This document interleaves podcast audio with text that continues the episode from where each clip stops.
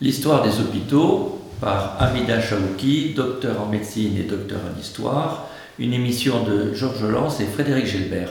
Bonjour Amida. Bonjour. Donc on arrive à la troisième révolution médicale. Tu nous avais bien expliqué à quel point l'évolution technologique et industrielle, qui correspondait aussi à des révolutions, et on parle de la troisième révolution industrielle, correspondait, on le comprend, à une évolution révolutionnaire dans le domaine de la médecine, de la santé et de l'organisation de la santé. Tout Alors, ça commence quand cette troisième révolution? Alors, justement, pour illustrer ce fait, à savoir l'arrivée de nouvelles technologies et euh, à la remorque une explosion euh, de la médecine, euh, trois exemples. Première grève du cœur, 3 décembre 1967. Premier vol du Concorde, notre magnifique avion supersonique, 2 mars 1969. Conquête de la Lune, 16 juillet 69. Donc on retrouve à la fin des années 60, à l'acmé de ce qu'on appellerait les Trente Glorieuses, euh, des euh, conquêtes euh, médicales, chirurgicales, spatiales extraordinaire. La conquête de la Lune, par exemple, euh, ben, on, essaye d'y retourner.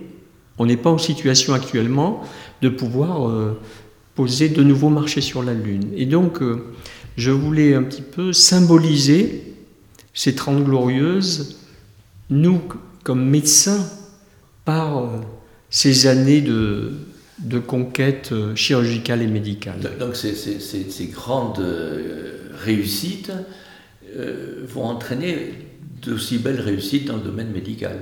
La, médecine va changer à ce moment-là. Elle va être effectivement transformée. Alors on peut déjà en voir les prémices euh, dès la fin de la Deuxième Guerre mondiale. C'est vrai que déjà euh, en matière de pharmacologie, on avait des sulfamides dont le chef de file est le Bactrim qu'on utilise toujours.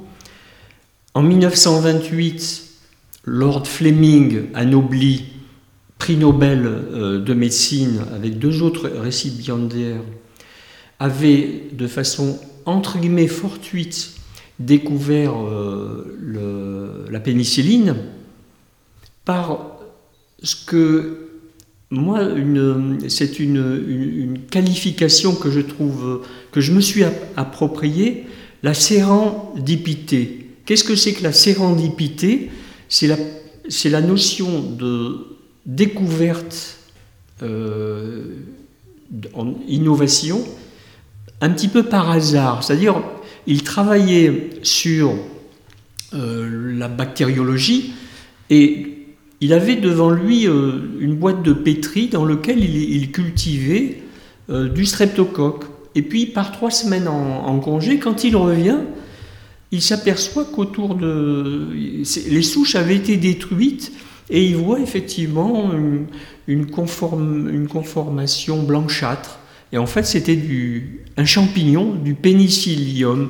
Et c'est un peu ce hasard qui souvent fait avancer la science. Ce qu'on appelle, ce que les Américains et les Anglo-Saxons appellent serendipity, et nous la serendipity. Donc c'est cette qualification que je trouve aussi qui apportent euh, chez, euh, dans certaines unités de recherche, ils vont effectivement travailler sur le cancer pour l'ARN messager et puis le Covid. Eh bien là, on, sait que on a pu développer les, virus, les, vaccins ARN parce que on avait travaillé préalablement. Justement, ce que tu viens de dire est très important parce que pour devant ce hasard, devant cette euh, surprise, en tirer les conséquences il faut avoir énormément de, connaissances des problèmes et, la qualité de, celui qui sait réagir. Et pour continuer sur l'histoire de la pénicilline, euh, ben Fleming finalement arrête ses travaux en 1932. Pourquoi? Parce qu'il n'a pas la possibilité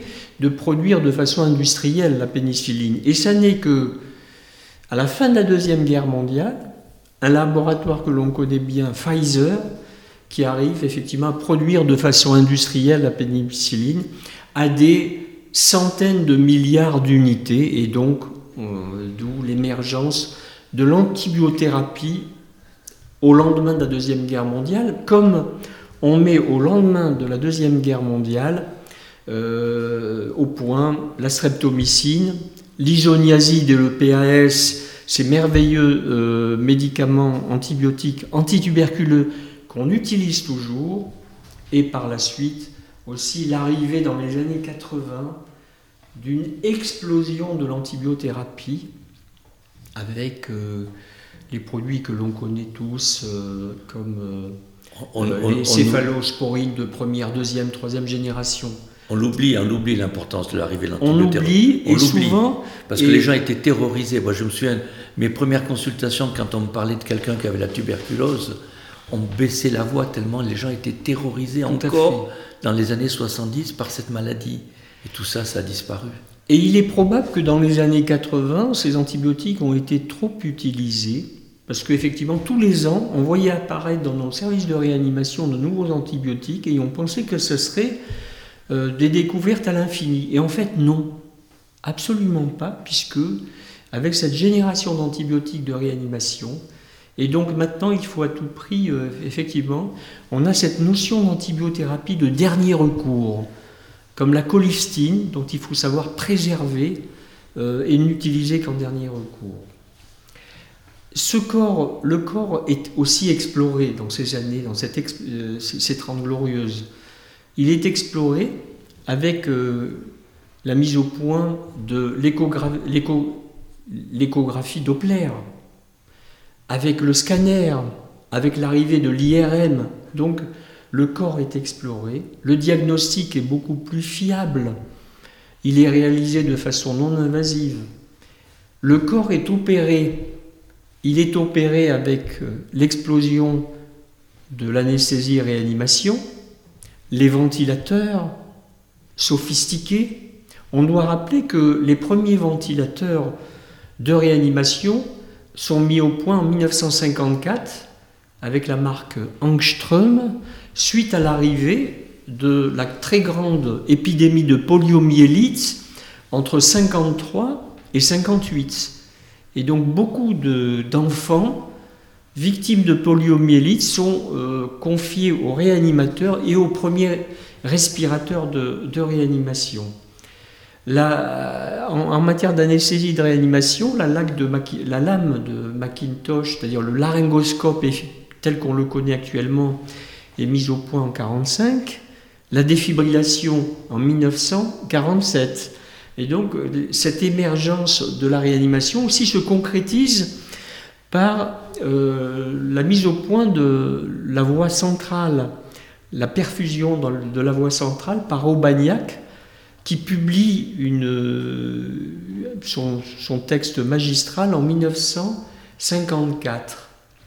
Et j'ai publié une histoire de la sous-clavière parce que j'ai eu l'occasion de rencontrer le fils du professeur Aubagnac, qui était lui-même professeur d'université à Marseille, et il m'a expliqué comment son papa avait euh, mis au point cette, euh, euh, voie centrale. Tout simplement, durant le conflit mondial, en 1944, en mai 1944, il était médecin auprès des troupes françaises qui combattaient au pied du mont Cassino, la célèbre bataille où les, tirailleurs marocains, algériens, ont euh, été à l'assaut euh, du, couvent euh, au sommet du, mont, du mont Cassin. Un Américain, il reçoit un Américain qui a explosé sur une mine, et effectivement, il avait l'épaule déchiquetée, il voit la veine sous clavière, et avec une aiguille, il la perfuse. Et c'est comme ça qu'il a l'idée, après-guerre, de mettre au point, par voie percutanée, cette technique qui, devient symboliquement une des une des voies d'abord les plus les plus, euh, les plus connus et les plus euh, utilisés. ça change la réanimation. Complètement la réanimation, avant que dans les années 60 n'arrive la voie jugulaire interne, une voie anglo-saxonne. Et moi, comme bon français, j'ai beaucoup utilisé plutôt la, la voie sous, sous clavière, la voie française. Donc tu nous, tu nous montres une, explosion des, des, des, progrès en médecine et vraiment la médecine change totalement. Mais en plus sur le plan social, il y a aussi une révolution. C'est-à-dire que la médecine va être à la disposition de l'ensemble de la population. Alors on voit bien sûr cette euh, révolution dans euh, le domaine de l'hospitalisation avec la loi, les ordonnances du 30 décembre 1958 créant les CHU, Centres hospitaliers universitaires. Je faisais juste allusion avant à la réforme de la sécurité sociale qui s'est étendue à partir de 45. De 45. Ça a été là vraiment une, le CNR, une révolution. Hein. Le Conseil national de la résistance, sous un petit peu l'impulsion euh, intellectuelle de Lord Beveridge, un Anglais, qui lui avait créé le système de, santé euh, anglais. Lord Beveridge ont créé donc la sécurité sociale, un petit peu sur l'inspiration anglo-saxonne, la sécurité sociale au lendemain de la Deuxième Guerre mondiale. Et on n'ose pas dire que les Allemands avaient Bismarck, avaient fait un peu pareil. Un système bien avant nous. Voilà. Et donc la sécurité sociale euh, trouve aussi son aboutissement dans la création, la révolution euh, hospitalière, sous l'inspiration en fait de jeunes, ce qu'on appelle des jeunes Turcs, mendéciens, qui dès les années 50, de, jeunes chefs de clinique, qui ont fait leur, euh, formation, bien sûr, universitaire en France, mais qui ont fait aussi une année euh, d'immersion aux États-Unis, qui se sont inspirés du, système américain pour influencer euh, et inspirer la création de ces hôpitaux. Et donc, à partir de ces jeunes euh, mendéciens, dont Jean Dossé, notre futur prix Nobel de médecine, qui aura découvert les systèmes immunologiques HLA, qui permettra ensuite de faciliter les greffes euh, d'organes. Donc Jean Dossé, entre autres, avec euh, comme médecin senior Robert Debré, euh, inspire, et donc je dois rappeler le colloque de Caen qui a été fondamental en 1956, qui était présidé par Mendes France, qui avait été président du Conseil en 1954, et malheureusement c'est un homme politique finalement qui n'a gouverné qu'une dizaine de mois, et qui a inspiré une génération entière par sa pensée euh, sociale très importante, qui a été repris par le gaullisme. Et donc Robert Debré, dont le fils était Premier ministre du général de Gaulle, bah, très facilement a, prononcé les ordonnances du 30 décembre 1958 euh, qui créent le temps plein hospitalier et puis qui fait que le médecin, lui, est soignant il est chercheur et il est enseignant. Et il est payé par l'éducation nationale d'un côté et par euh, l'hôpital de l'autre. Et on, vit toujours sur ce, système. Et le temps plein hospitalier apparaît. De Gaulle en a été s'en est inquiété. Il dit comment voulez-vous que un médecin puisse passer toute sa journée à l'hôpital et que va devenir sa clientèle privée? Parce que c'était ça avant cette révolution, le médecin, les grands médecins travaillaient euh, à l'hôpital quasi bénévolement et puis, bien sûr, allaient, euh, vers leur clientèle privée. D'où le fait que lors de la quand on a prononcé ces ordonnances, on a instauré le secteur privé à l'hôpital pour permettre à ces médecins de continuer en quelque sorte d'avoir... Euh, un petit peu pour euh, limiter la concurrence du secteur privé, probablement des cliniques. Mais enfin, quelque part, cette, cette, euh, cette loi a permis que l'excellence ait lieu dans l'hôpital et que l'enseignement se fasse aussi bien à l'hôpital qu'à la faculté. Tout à fait. Donc les, le grand centre de, de recherche, les, centres de recherche en médecine étaient regroupés au sein de l'INH, qui est l'Institut national de l'hygiène. Et sous l'impulsion des nouveaux médecins, de cette génération de médecins, on crée euh, l'INSERM en 1964. 64 l'INSERM. Qui permet donc euh, la recherche en médecine euh, et, qui est un outil remarquable qui reste encore d'actualité. Donc, cette explosion a lieu durant ces 30 glorieuses. Tu viens de nous expliquer les, les, causes et les conséquences.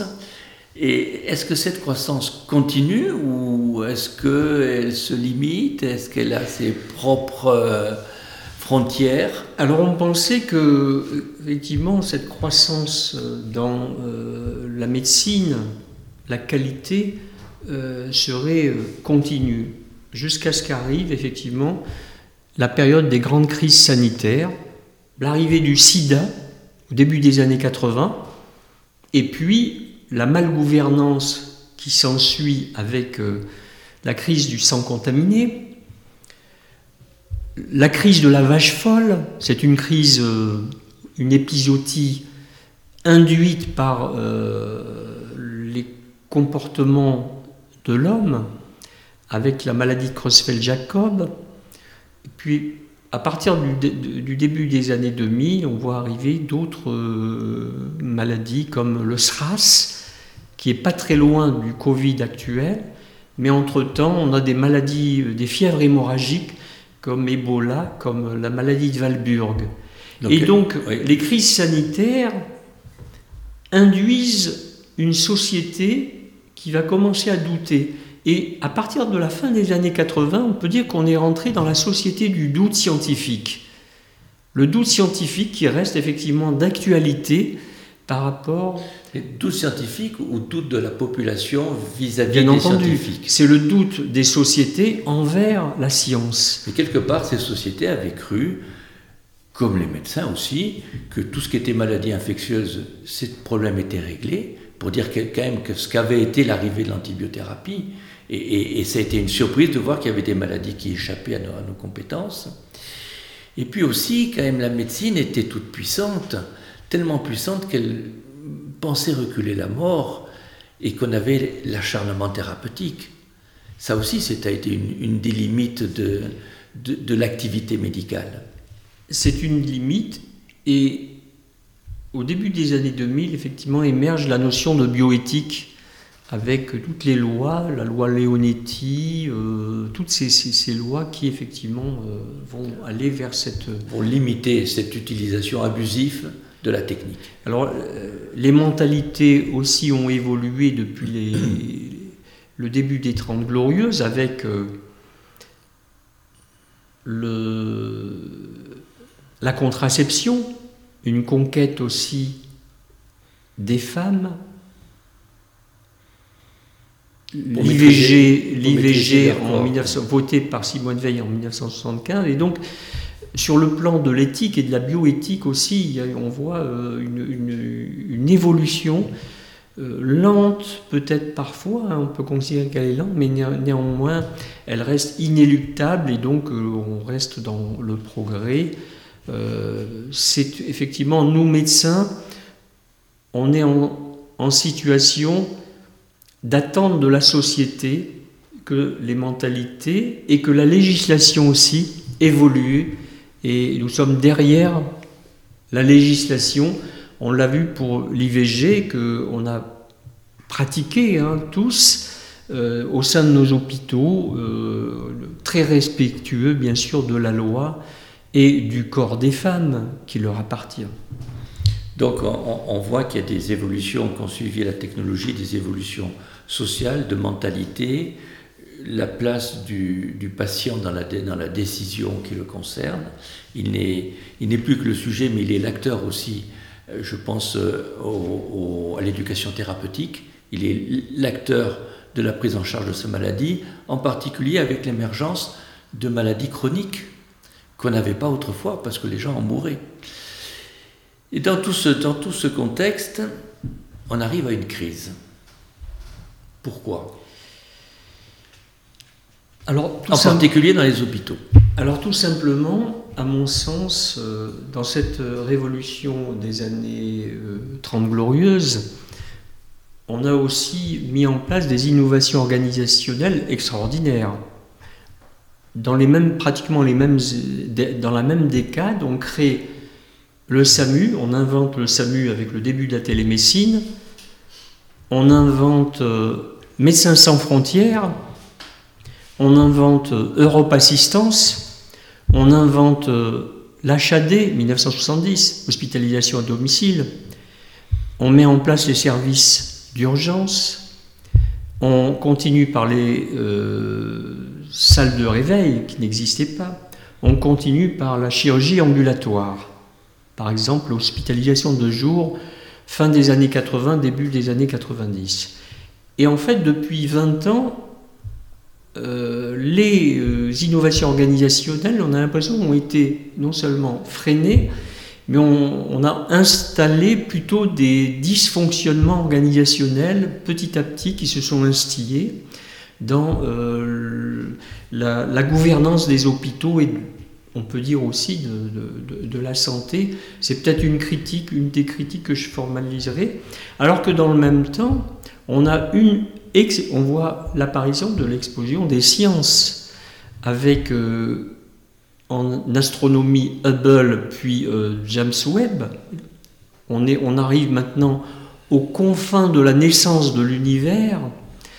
Euh, le séquençage du génome humain, avec en 2012 nos deux prix Nobel de chimie, dont une française Emmanuelle Charpentier qui invente le ciseau génétique qui ouvre la voie à la thérapie génique, elle a été couronnée du prix Nobel en 2020 alors qu'elle a publié son invention, sa découverte majeure avec sa collègue américaine en 2012.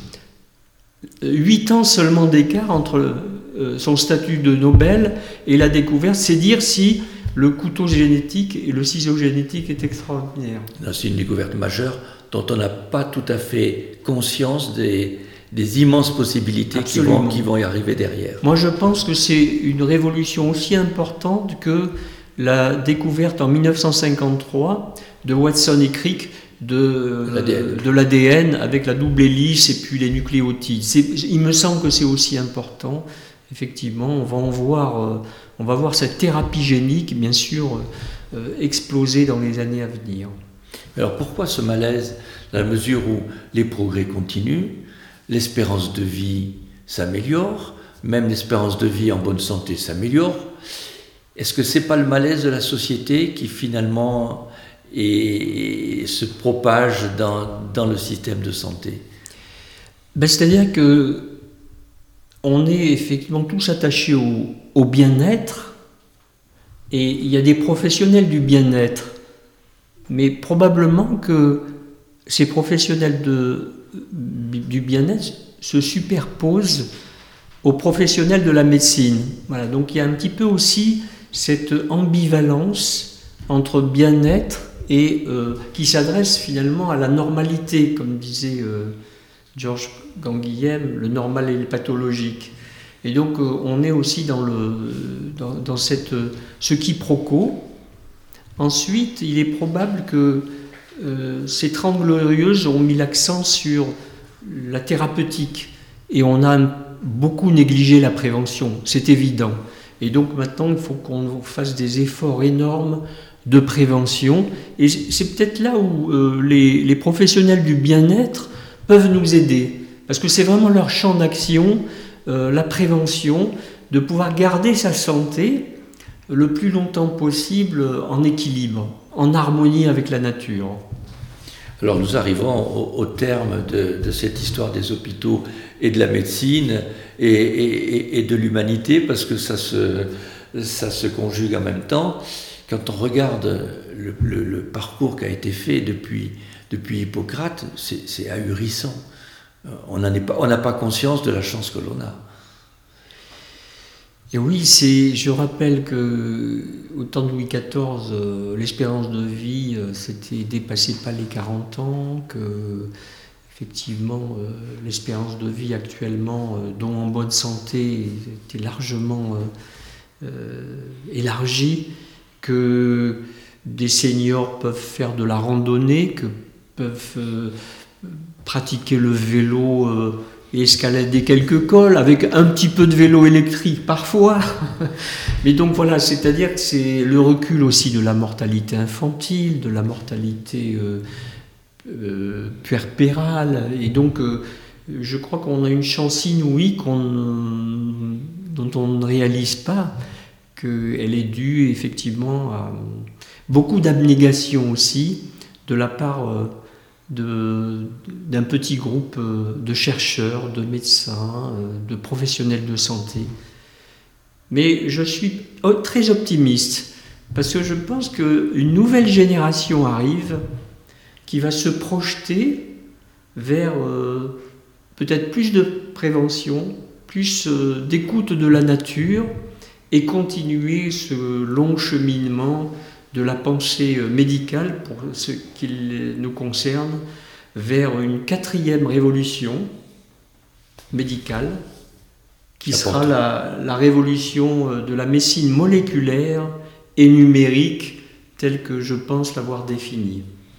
Eh bien, je crois qu'on peut terminer sur, cette, euh, sur ces propos optimistes et, te remercier infiniment pour nous avoir raconté cette belle histoire de la médecine et des hôpitaux. Merci, encore euh, Frédéric, Georges, et je vous remercie infiniment d'avoir été aussi les acteurs de, de cette série de podcasts.